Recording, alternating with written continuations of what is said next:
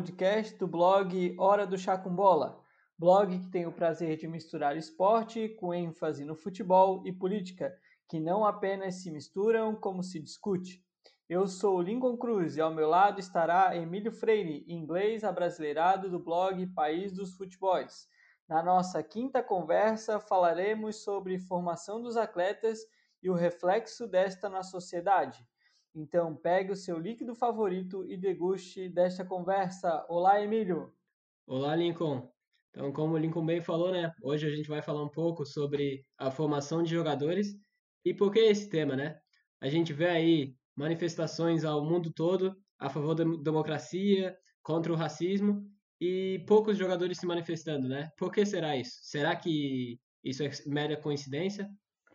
Bom, Emílio, é... Para começar o nosso papo, a nossa conversa, é, eu não poderia deixar de citar o Manuel Sérgio. Eu acho que para uma conversa onde a gente vai discutir sobre a formação dos atletas, o Manuel Sérgio ele é importante, importantíssimo, diria.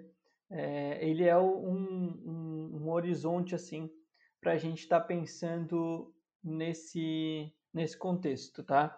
E por que eu digo isso? O para mim, o Manuel Sérgio ele é dono do, ele é o pai da motricidade humana, né? Uma uma ciência onde ele identificou ela quando ele criou, né, como a ciência é o movimento intencional que visa a transcendência.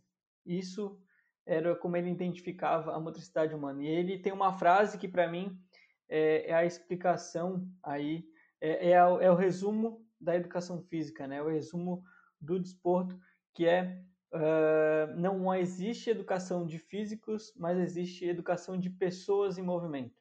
Então, antes de, de antes da gente colocar ali é, o, o, jogador simples e puro, né? O chute ele não é um, um chute apenas, é, alguém dá aquele chute, né? Então a gente tem que pensar no atleta como um todo, onde ele tem as suas verdades, a sua cultura, enfim. Então, pensar em formação de atletas, a gente tem que pensar no Manuel Sérgio. E aí, outra coisa que eu queria falar, né, são dois fatos aí que aconteceram já, também entrando nessa questão de coronavírus e, e, e manifestações, né, o, eu acho que foi ontem, Tá? Eu acabei vendo o vídeo, eu não estava vendo o programa, mas do Casagrande falando no Bem Amigos com o presidente do Flamengo, Rodolfo Landim, porque no Rio de Janeiro há uma insistente tentativa de retorno do futebol, né, do, do futebol carioca. E já se pensa até, Emílio, olha só que absurdo, é, em quando que a gente vai poder ter torcida nos estádios do Rio de Janeiro. Eu fui buscar na Alemanha, tá? A gente tem aí é, o início da quarentena em 13 de fevereiro. Eu, eu falo Alemanha porque a Alemanha ela foi o primeiro país a retornar ao futebol, né? O, o, único futebol hoje ao vivo que a gente tem sem torcida é o futebol alemão.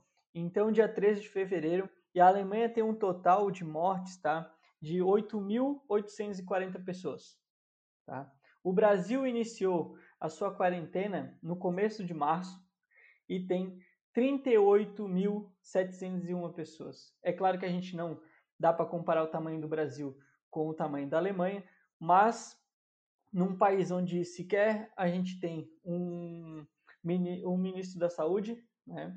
a gente não tem à frente ninguém da saúde, então fica complicado. Né? E aí o Casagrande foi muito bem, e a pergunta do Casagrande para o Landim, ele fez todo um discurso perfeito, o Casagrande. E aí ele pergunta para o Landim por que a pressa do retorno.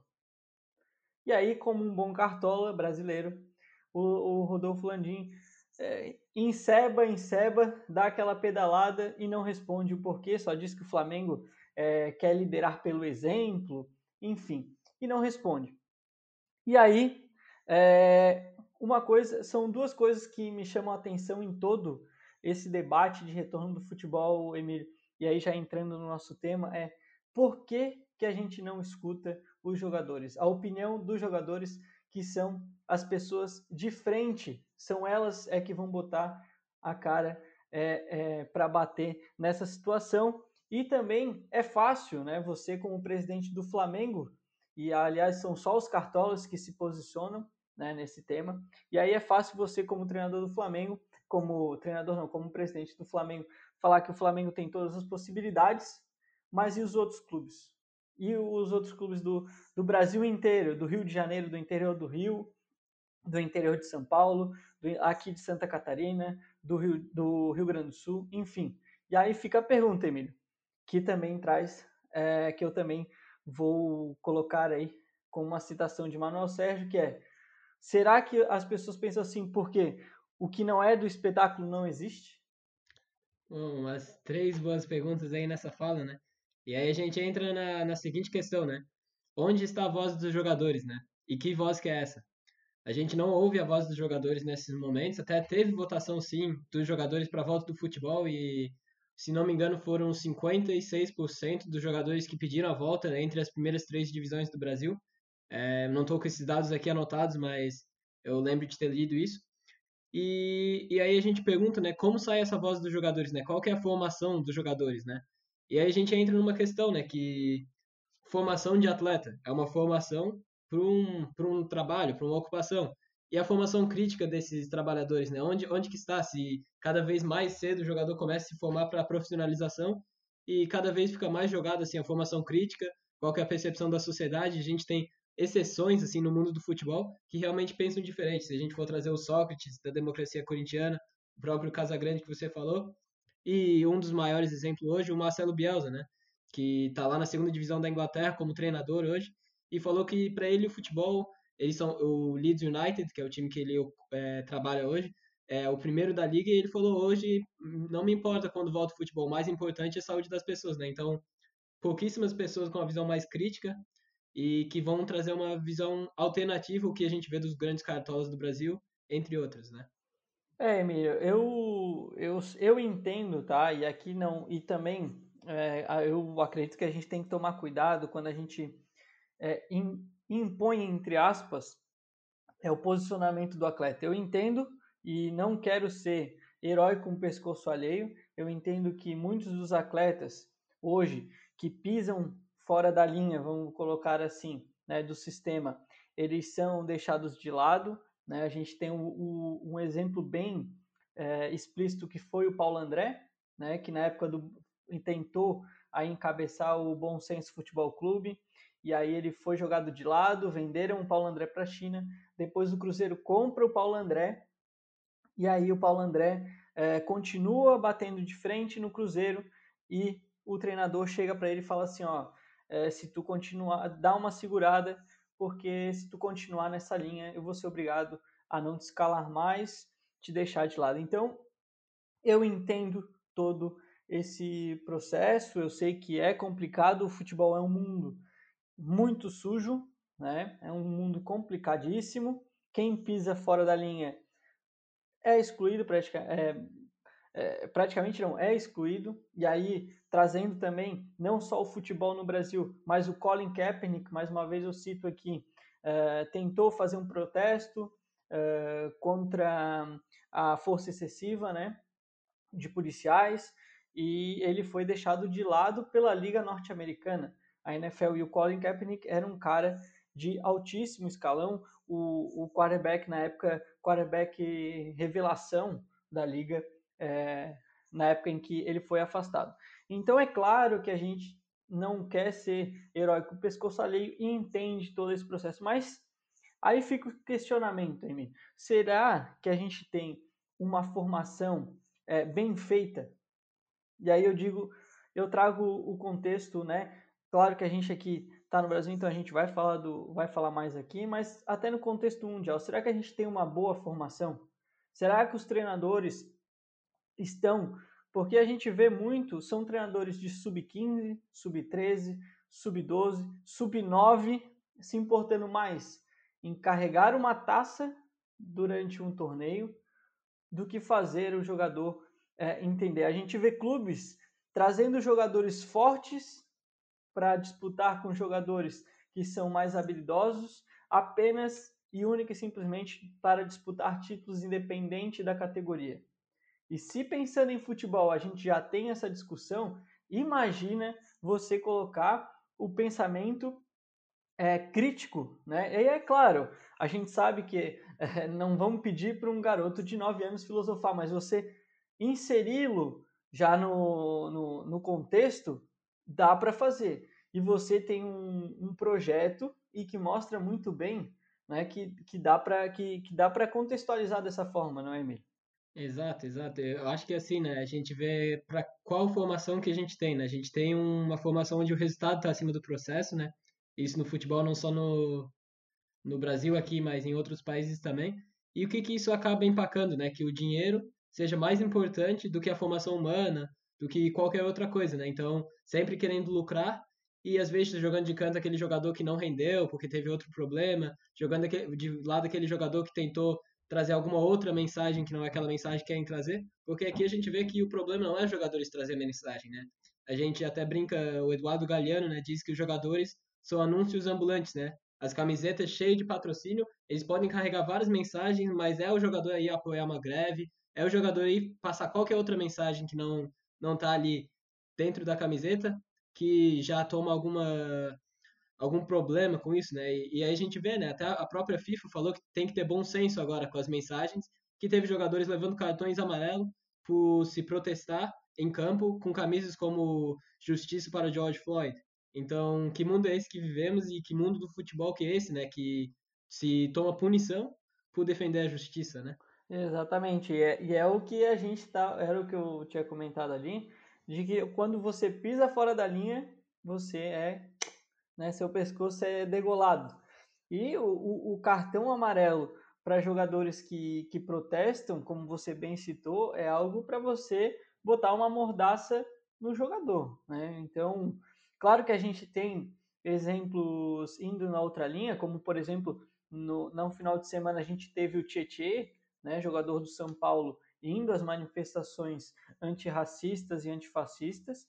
Então a gente tem jogador que que faz, né, o Sterling, né, o ano passado, se eu não me engano, que ele sofreu é, insultos racistas no jogo da seleção inglesa e, e também fez um protesto, é, foi para redes sociais, então tem jogadores que ainda se posicionam. Claro que a gente não vê aí, é raro, por exemplo, um jogador reclamar é, do governo, né, do governo de situação. Então é pouco, a gente não vê essa discussão, Uh, talvez o último jogador mais crítico que a gente teve foi o Alex, né, que jogou no Fenerbahçe eh, e já está aposentado faz tempo, agora já está eh, se preparando para ser treinador, foi comentarista dos canais ESPN. Uh, então, assim, é, a gente critica, é claro que a gente pensa na questão da, da mordaça, de como a FIFA lida com isso, de como as entidades lidam com isso, como os clubes lidam com isso, mas é preciso repensar também a formação. Não é possível que a gente tenha, é, principalmente, categorias de base, categorias menores, onde você tem todo um alicerce, toda a formação e até muitos atletas passam mais tempo dentro do clube do que em, outro, em outra coisa, como a gente vê é, em outros lugares, como a gente vê nos alojamentos dos clubes. Então é, é impossível a gente não repensar é, essa formação onde o jogador, o atleta, ele está sendo tratado como robô. Ele não está sendo feito para pensar, ele está sendo feito para ser formado. Às vezes, é, numa posição até fora, porque o treinador pensa tanto no título que não, que não consegue enxergar é, que ele pode se encaixar em outra posição e até seria algo é, bom no contexto cognitivo para aquele atleta e quando você fala em jogo, o atleta, mesmo o atacante, ele tem que saber o posicionamento ideal de um, de um zagueiro numa linha de quatro, o posicionamento ideal do volante, saber sobre coberturas defensivas. Então ele tem que ter todo esse contexto, principalmente quando você fala lá das categorias menores. Então, por exemplo, sub-15, o jogador tem que passar pela maioria das posições, ele tem que entender todas elas e nem sempre acontece isso porque, é claro, a gente tem é, um calendário também apertado na base, também apertado na base, e os clubes pensando apenas em conquistar títulos. Então, é, a gente acaba é, formando jogadores dessa forma, onde eles são o reflexo da sociedade, porque a gente vê também pessoas que são é, e que podem, mais do que até os jogadores, protestarem, mas não o fazem. Então, não é, mais uma vez, querendo que as pessoas, né, obrigando as pessoas a se posicionarem, mas a gente precisa é, ter um outro, uma outra visão de sociedade, uma outra visão de mundo e de formação. É, é para mim isso fica muito muito claro, Emílio. Com certeza, é, não, não tem como colocar melhor nessas últimas palavras aí, né? Precisamos pensar uma outra visão de sociedade, uma outra visão de formação, porque quando a gente fala de formação de jogadores, parece que todos que vão passar por uma categoria de base vão chegar ao nível profissional. E muito pelo contrário, né? E aí todos esses que não chegaram, que passaram por uma base, e, e eles são deixados com o quê? Eles vão saber fazer uma linha de quatro, vão saber algumas, alguns detalhes do futebol, mas e aí? Eles vão seguir outro trabalho e meio que foi descartada a formação deles e não aprenderam nada, aprenderam que mundo é duro, né? Porque estavam numa base e, e, caíram fora. E aí, e aí a gente entra nessa questão né, de visão de sociedade, né? De os jogadores podem até protestar nos jogos, mas dentro das regras. Saiu das regras, não vale mais. Então, até quem critica os protestos parece que diz assim, né? Você pode buscar outra coisa, mas só se estiver dentro das regras da sociedade. Protesto? Não, aí não, aí não pode. Só que aí a gente vê um problema, né? Porque como, como muitos autores apontam, o próprio Silvio Almeida, né, que é muito forte nessa área, o racismo é estrutural, o racismo é institucionalizado. Então, como é que a gente vai ser antirracista através de se promover em instituições que já são racistas, né? Então, como combater uma coisa que já está implantada ali, né? A única forma é mudar as regras, porque essas regras já não servem mais, né? E cada vez mais, né, dentro dessa pandemia que já fazem mais de 10 semanas que começou, a gente vem batendo nessa tecla, né? De qual normal que a gente quer voltar, né? Como é que a gente quer as regras do jogo depois de, de passar essa fase. E, Emílio, tu, nessa tua última fala aí, tu tocou num assunto que para mim é, tipo, é super relevante, tá? No, no, quando a gente entra para pensar a formação de atletas. Uh, e é o que esse atleta vai ser, né? Porque a gente pensa daí só único exclusivamente na bola, no gramado, no campo, treina um robô, né? Não não permite que o atleta uh, tenha toda a sua exposição ali contextual. E aí você faz um robô. Esse robô provavelmente ele não vai estar inserido no espetáculo, porque as, o, o número de atletas que chegam no espetáculo, espetáculo que eu quero dizer são é, os clubes de primeira divisão, são os clubes onde você tem um ganho econômico muito alto, você tem uma visibilidade. Esse é o espetáculo que eu quero colocar. Quantos jogadores chegam nesse nível da base? Vamos botar que um clube tenha 300 jogadores. Quantos conseguirão chegar né, nessa posição? Poucos. Pode ser que nenhum. Quantos serão um Messi? Quantos serão é, um Felipe Coutinho, quantos, é, enfim. Então, o que eu, o que eu, o, o que eu quero colocar é a gente pensar no atleta quanto sociedade, porque se esse atleta não for jogador, o que, que ele vai ser, né? Então a gente tinha, você falou sobre o Sócrates, até o, o Juca Kifuri, que era muito é, amigo, jornalista muito amigo do Sócrates, ele fala que o Sócrates era meio que alienado, era um cara alienado, mas só que a gente já coloca um, um jogador formado, né? É claro que a escola, é o, o, o contexto escolar é um quesito do processo de formação, né? E aí a importância, como eu falo, eu às vezes meio que entro num, num num delírio meu, vamos colocar assim, e eu acho que a gente tem que colocar o futebol, as, os jogadores começam a ser profissional, profissionais, como acontece nos Estados Unidos. Você termina a sua faculdade e aí se profissionaliza a partir desse momento. Porque se você não for um jogador profissional, você tem pelo menos uma profissão, você tem uma formação. Então eu bato muito nessa tecla. Então Sócrates era formado em medicina. Então, por mais que ele fosse alienado, claro que depois ele ganhou um corpo político, e aí a gente já está falando de um cara, num adulto praticamente feito, é, mas é, ele teve todo um alicerce, toda a informação, toda uma educação por trás para ter esse contexto. Então, isso que você falou é extremamente importante. É o que que a gente, o que que a gente quer com aqueles jogadores pessoas dentro do clube, né? Então, formar cidadãos antes de atletas. Isso, e a gente entra numa questão, né, que não, não, não é uma formação meramente acadêmica, né? Se a gente for pegar os movimentos aí populares, como hip hop, a gente tem pessoas que não necessariamente têm formação acadêmica, mas têm críticas muito pertinentes, pertinentes da sociedade. Então, não cai assim na, na formação meramente acadêmica, né? É uma visão, é uma visão de realidade que a gente tem que ter. E aí até entra na questão, né? Como se o, o Messi, o Cristiano Ronaldo, entre outros, é, fosse o, o auge de atingir. Com certeza, eu gosto demais de ver o futebol deles. Mas aí me lembra um capítulo do, do Marcelo Bielsa, né? Que ele virou para o Mendy, que teve uma passagem de lateral direito, se não me engano, pelo Manchester City, e falou para ele assim: olha, você tem capacidade de ser o melhor lateral direito do mundo, mas para você fazer isso, você vai sacrificar tempo com sua família, com seus amigos e muitas coisas, né?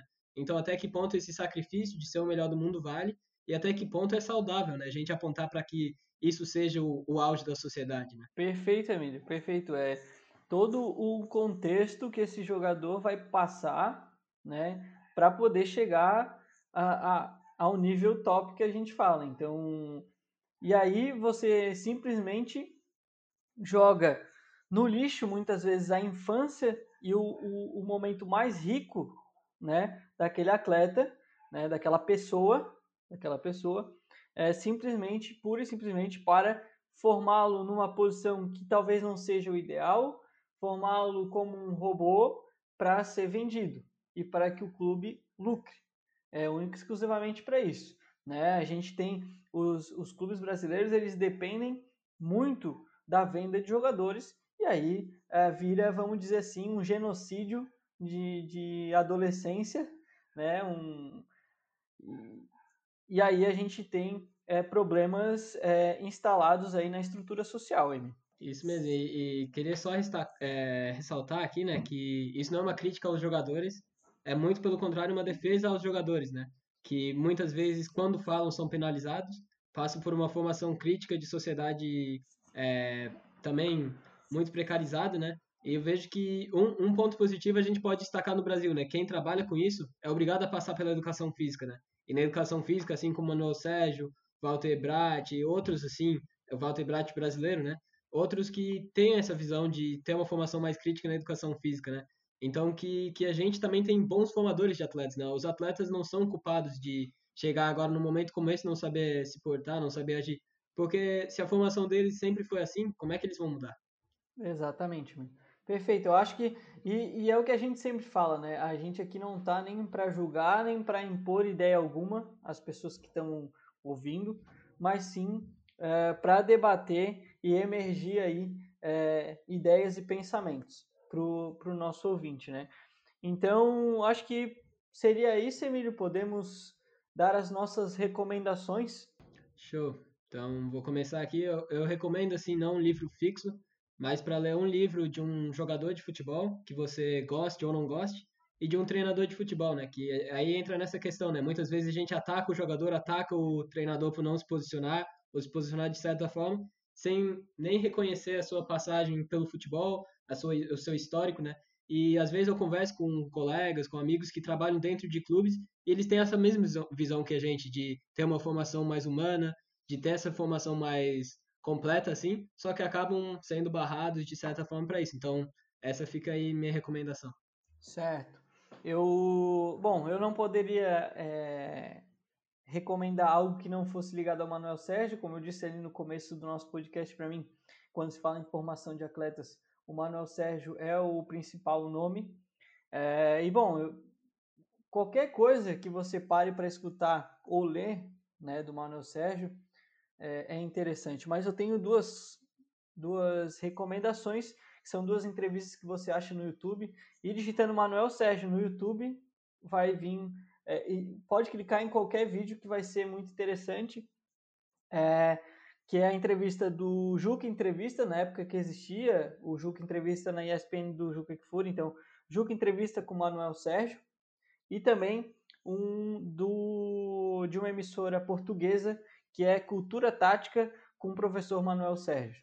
Então, são aí as minhas duas recomendações. As duas você acha a entrevista é, no YouTube, né? E também aí poderia estar é, tá recomendando os livros, né? Aqui, Manuel Sérgio, é, da Motricidade Humana, Contribuições para o Paradigma Emergente, é, Crítica da Razão Desportiva, que são aí os dois é, é, principais livros que eu tenho do Manuel Sérgio e que também seriam aí recomendações de leitura, Emílio.